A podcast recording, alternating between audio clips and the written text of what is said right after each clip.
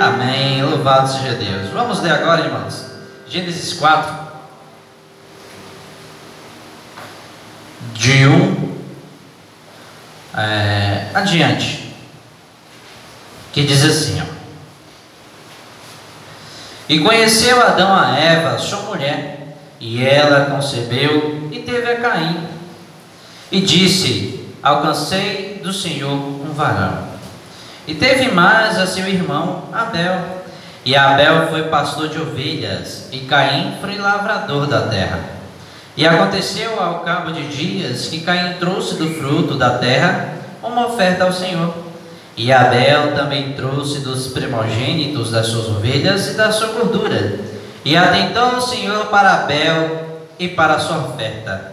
Mas para Caim e para a sua oferta não atentou. E irou-se Caim fortemente, e descaiu-lhe o semblante. Pode sentar, irmãos.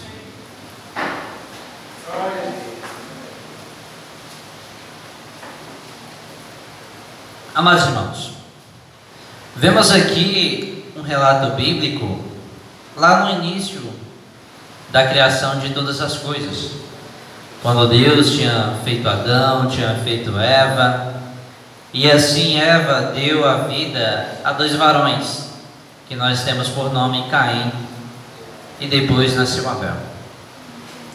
E aí nós vemos, irmãos, que o pecado já tinha adentrado, pois Adão ele desobedeceu a ordem do Senhor, que foi que não se alimentasse do fruto que havia no meio do jardim.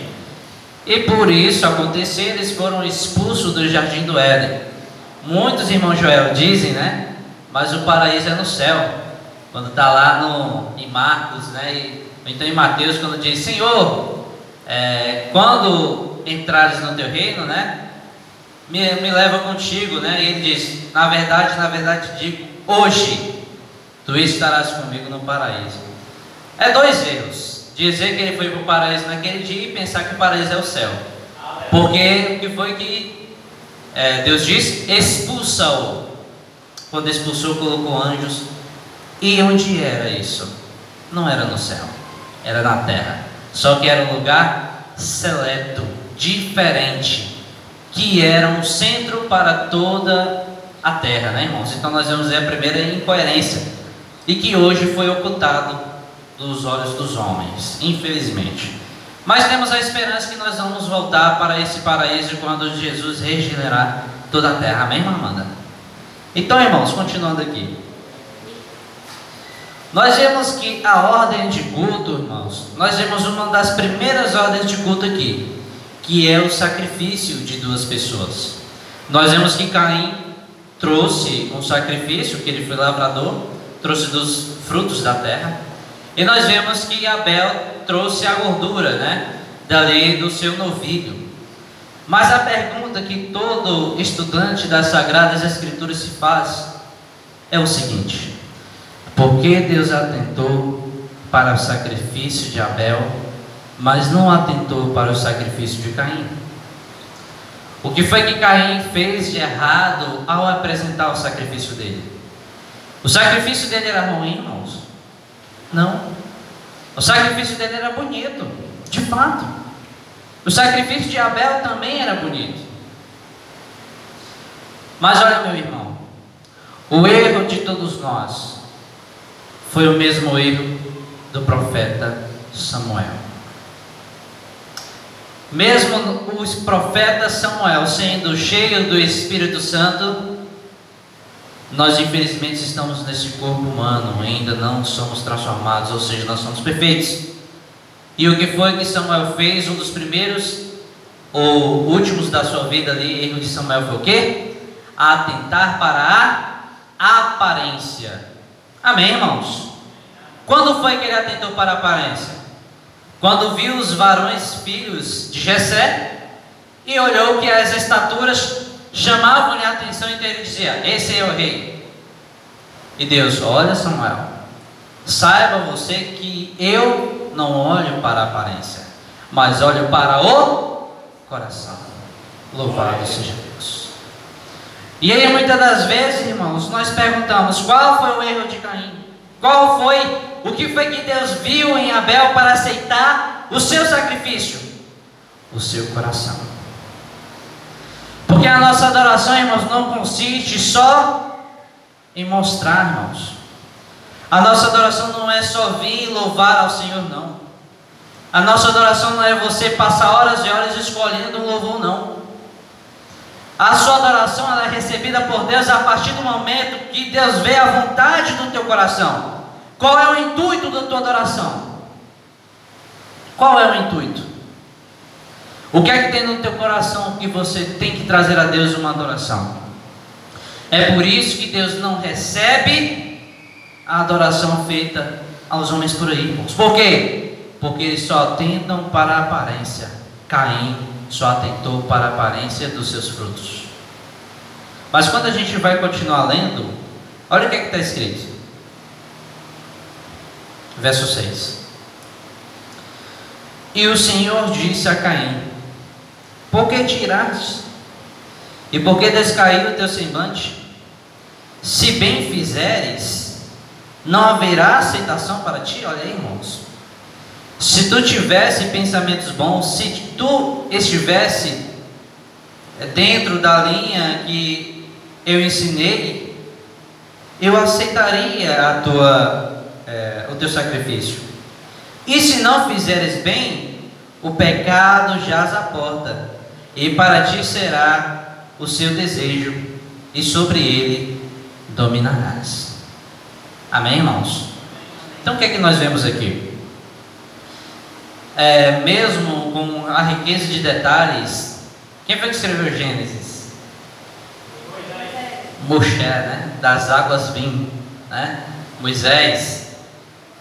Mesmo com a riqueza de detalhes do servo Moisés, é não fica claro o bastante o que foi que Caim tinha feito antes dele mostrar o sacrifício, né? Mas nós vemos lá, irmãos, em Pedro, quando ele diz assim, ó, Olha, não tome nenhuma profecia de particular interpretação. Por quê? Porque ela não foi da vontade humana, mas foi da vontade de Deus, dado o Espírito Santo a todos.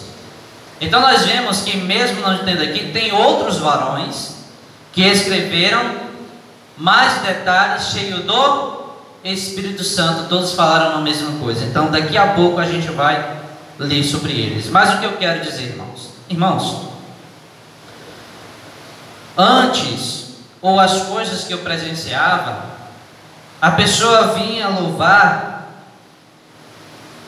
e para ser bonito ela escolhia o hino, assim, tem que ser um hino diferente. Tem que ser um hino que chama atenção, que tenha um solo de guitarra, né? Que o Elton quebra o teclado aqui, seja tá, tá, tá, assim às vezes. Como é que os jovens vão se apresentar, né? Opa, não, a gente tem que escolher um hino diferente dos outros, né? Para que a gente não tenha aí negócio, não, escolhe logo dois, né? Se tu cantar um, aí se eles cantarem já dá para cantar o outro, né? E as pessoas só se preocupavam com a aparência do louvor, irmãos. Mas para que seu louvor seja aceito, para que seu louvor seja perfeito, não é da sua própria mas é da vontade de Deus. Tem pessoas que querem adequar a Bíblia para a sua vida. Meu irmão, é você que tem que se adequar às Sagradas Escrituras. Você tem que se adequar na linha dela, irmãos. Você tem que saber o que é que Deus quer receber. Não é lá, ah, vou oferecer aqui um hino aqui e Deus vai receber, não é assim não. Você tem que saber se Deus vai receber o seu louvor pela sua vida pelo seu modo de pensar. E se você for um verdadeiro adorador, a primeira coisa que você faz é ser obediente. Porque Caim pecou, irmãos.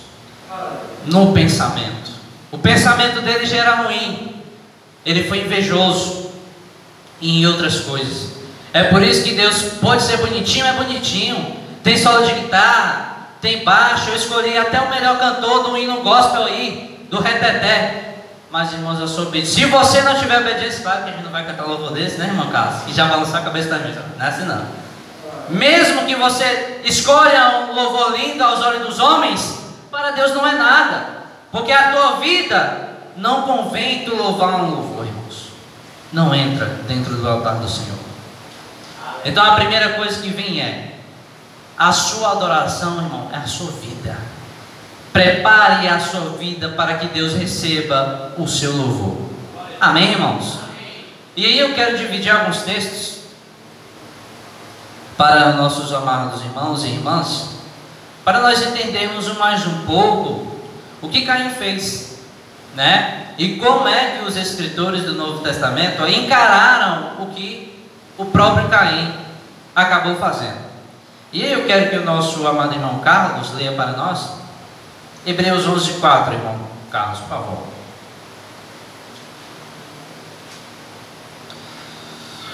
Louvado seja Deus. Pode ler, irmão.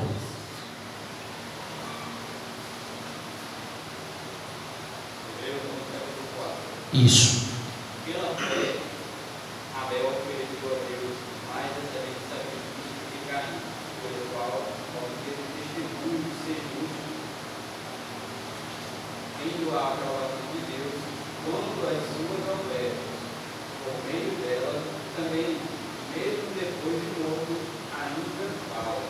Louvado seja Deus. Aqui é falando porque o sacrifício de Abel foi maior do que o de Caim. Por quê? Porque ele ofereceu um maior sacrifício que ele teve fé. E o que é fé, irmãos? É confiança. Ele confiou em Deus. Por confiar em Deus, como diz em Hebreus 4, ele creu também que Deus é galardoador daqueles que o buscam.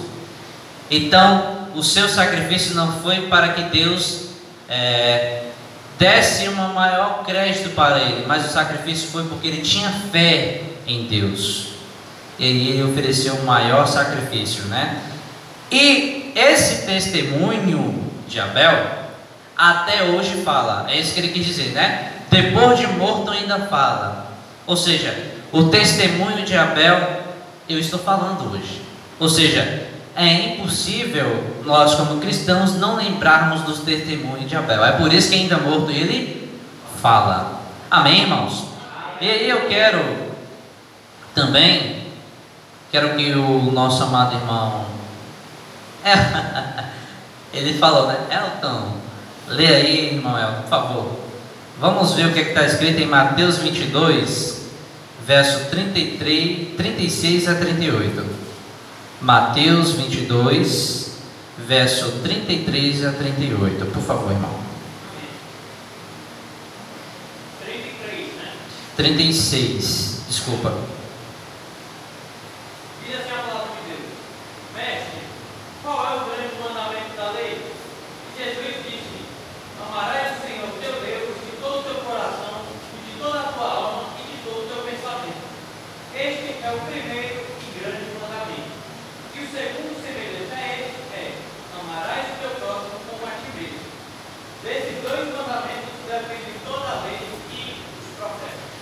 Amém. Amados irmãos, por que eu coloquei esses dois versos aqui? Porque esses versos lidos pelo nosso irmão Elton também tem a ver com a nossa adoração, irmãos. Deus ele recebe uma adoração de uma pessoa que é obediente e entende que a lei do Senhor obedecida é a prova de fidelidade, a prova de amor. Quando nós amamos a Deus, irmãos, nós não devemos ligar isso ao sentimento como o mundo faz isso, né? Atra... Amor não é sentimento, a pessoa está sentindo uma emoção, não é isso. Amar a Deus é obedecer seus mandamentos, é negar a você mesmo. Então, quando eu obedeço a Deus e nego a mim mesmo, eu provo o quê? A coisa que Jesus disse: Mestre, quais são os dois mandamentos maiores da lei? Amar a Deus sobre todas as coisas. Aí quando nós vamos para Deuteronômio 6, do 4 a 9, é, ouve, ó Israel, o Senhor nosso Deus é o único Senhor. Amarás, pois, o Senhor teu Deus de todo o teu coração, de toda a tua alma, de todas as tuas forças. Então o louvor ele vem a partir do momento que você ama a Deus. Quando o seu coração tem amor a Deus, irmãos, é por isso que Davi falava tão bonito. Quando nós vamos lá em Salmo 40, olha o louvor, vamos diferenciar os louvores. Louvor mudando, irmã amada. Agora, trata-se de um vínculo empregatício. onde ele coloca Deus como um servidor. E assim as pessoas vêm buscar a vitória, buscar a chave do carro, buscar a chave da casa, e o seu coração está vazio da presença de Deus. Mas quando nós vamos analisar a vida de Davi, o que é que Davi falava cheio do Espírito Santo? Olha o que é um louvor. O louvor, o que é que gera aquelas palavras no lábio de Davi? É a sua obediência. Aquelas palavras que, que fez ele escrever vários salmos, era porque ele era obediente, era porque ele amava a Deus. Então ele falava coisas bonitas. O que, é que ele falava? Esperei com paciência no Senhor. E ele inclinou ouvidos para mim e me ouviu. E colocou uma palavra nova, colocou um cântico novo em meus lábios. E todos verão que Deus está em minha vida. Somos 40. Olha o que foi que gerou essas palavras na vida de Davi: a obediência. O coração que ama ao Senhor de toda a sua força, de todo o seu entendimento, a obediência que aquele homem tinha, toda vez que ele errava, irmãos, ele se humilhava perante o Senhor. Tanto é que quando o anjo perguntou para Davi: Davi, que é que tu escolhe? A espada sobre os teus homens? A doença sobre o teu reino, né? Ou a mão de Deus sobre ti? Aí foi que ele disse: Não, prefiro a mão de Deus. Porque Deus ele é misericordioso e longânimo. Prefiro cair na mão de Deus do que na mão dos homens. Então Davi ele reconhecia o Deus que nós servimos e amava a Deus de todo o seu coração e de toda a sua alma. E aí, irmãos, onde é que isso se confirma? Salmo 112, de 1 a 3, eu peço. Irmão Jonathan, leia para nós. E aí, eu vou passar logo para o irmão Joel. Você pode ler, irmão Joel? Você vai ler o que foi que Davi fez. Primeiras Crônicas 21, 23 e 24, ok? E aí eu peço permissão para o senhor ler na hora que o irmão Jonathan leu dele e eu explicar alguma coisa. Então vamos lá. Olha o que é que está escrito. Vou repetir aqui para o irmão Joel. Primeiras Crônicas 21, 23 e 24. Salmos 112, versos de 1 a 3. Por favor, irmão Jonathan. Olha que lindo aí, irmãos. Ó. Louvai ao Senhor, bem-aventurado o homem que teme ao Senhor A sua descendência será poderosa na terra. A geração dos justos será abençoada. Fazenda e riquezas haverá na sua casa, e a sua justiça permanece para sempre. Amém. Louvado seja Deus. Então, quais são os benefícios de um homem que guarda os mandamentos de Deus? Quando nós guardamos os mandamentos de Deus, irmãos, as nossas obras são justas. Quando as nossas obras são justas, nós fazemos o bem. E por fazer o bem, irmão, as coisas ao nosso redor prosperam em nosso favor, porque nós estamos fazendo bem, porque nós estamos fazendo aquilo que é correto.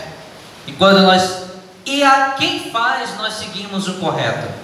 A lei de Deus. De um modo antes, ó, só para você observar, os, os judeus, né, eles dizem que tem que estar escrita. Negativo. Antes de Moisés, Deus achou vários homens justos e não tinha lei escrita. Quem foi?